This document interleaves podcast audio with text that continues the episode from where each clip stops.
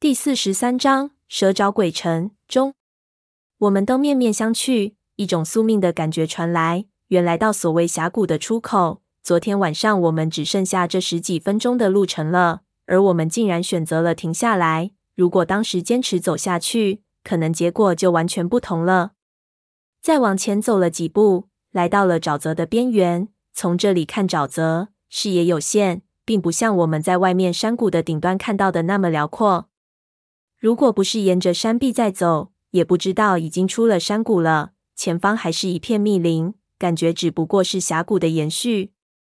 当然，区别还是有的。脚下越走就觉得不对，水越来越深，而且地下的污泥也越来越站不住。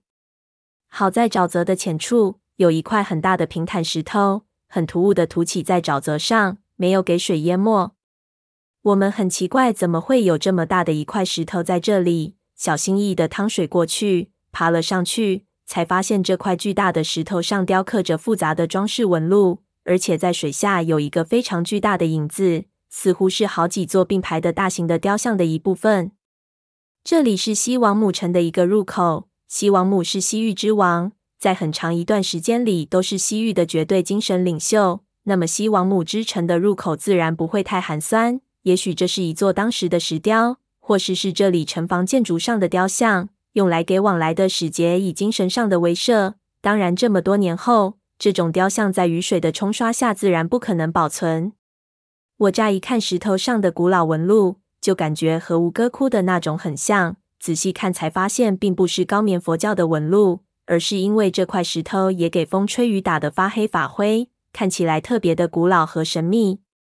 正想着，如果这里有一座倒塌的雕像，那么，是否沼泽下面还有其他的遗迹？就听到胖子招呼了一声，让我们看他那边。我们转头看去，只见在阳光下，前方的黑沼比较深的地方，现出了密密麻麻的巨大的黑影，似乎沉着什么东西，看上去似乎是石头，有些就完全在水下。我和闷油瓶用望远镜一看，才惊讶地发现，在沼泽水下的影子，似乎全部都是一座座残垣断壁。一直连绵到沼泽的中心去。西王母的古城的废墟，竟然是被埋在了这沼泽之下的。这座山谷之中，应该有一座十分繁茂的古城。西王母国瓦解之后，古城荒废了，排水系统崩溃，地下水上涌，加上带着泥沙污泥的雨水，几千年的倒灌，把整座城市淹在了水下。